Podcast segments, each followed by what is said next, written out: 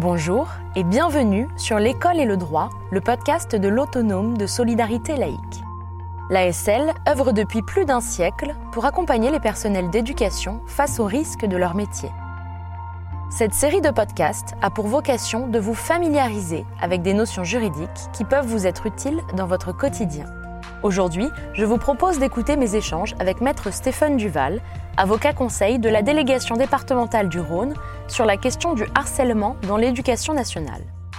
Maître, en matière de harcèlement, la preuve de l'infraction est essentielle. Comment peut-on être certain de détenir les bons éléments? On a tendance à dire que le harcèlement est l'arlésienne du droit. C'est-à-dire qu'on en parle énormément et finalement on le voit très peu. Pourquoi? Parce que les enjeux de preuve sont fondamentaux.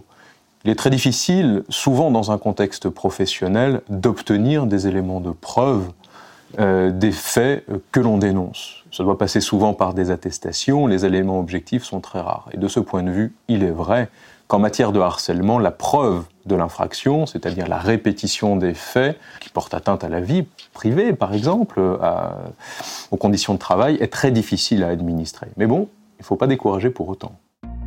Une fois le harcèlement démontré, quel type de réparation peut-on attendre? La réparation en matière de harcèlement est identique à n'importe quelle infraction. Elle est d'abord pécuniaire. Il y a aussi des réparations plus symboliques.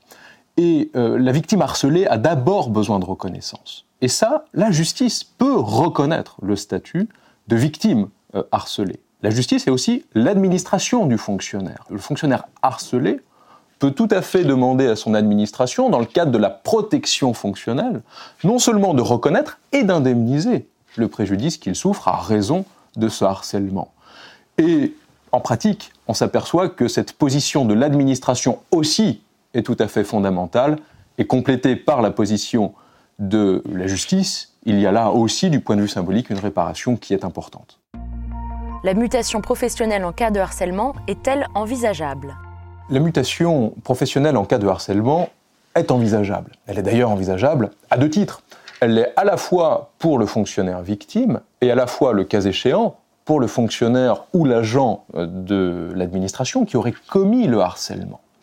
Pour la victime, l'administration doit sa protection, dans le cas de la protection fonctionnelle, au fonctionnaire qui est victime de faits de harcèlement.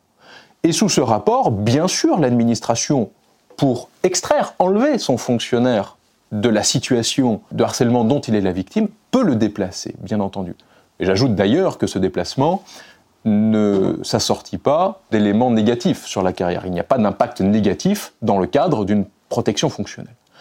S'agissant de l'auteur du harcèlement, s'il s'agit d'un collègue ou s'il s'agit d'un autre agent de l'administration, c'est une sanction disciplinaire qui sera prise par euh, le recteur ou euh, le supérieur hiérarchique. Et dans ce cadre-là, comme toute sanction, naturellement, elle va s'appliquer péjorativement pour l'auteur des faits. Et il sera déplacé pour ne plus être en contact avec sa victime.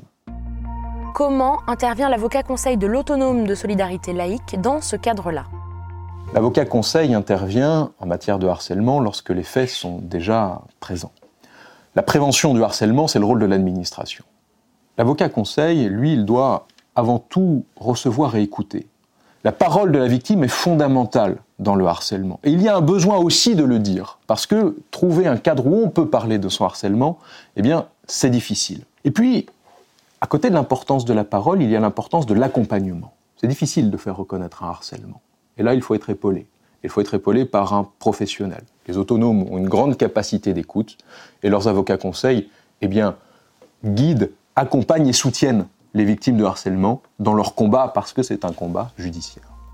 Merci beaucoup, maître. J'espère que les éclairages de maître Duval vous auront permis de mieux appréhender la question du harcèlement dans l'éducation nationale et d'exercer votre métier plus sereinement. Je vous donne donc rendez-vous lors de notre prochain épisode que vous pouvez d'ores et déjà retrouver sur notre site internet dans la rubrique podcast et dont le lien se trouve dans la description. À très bientôt!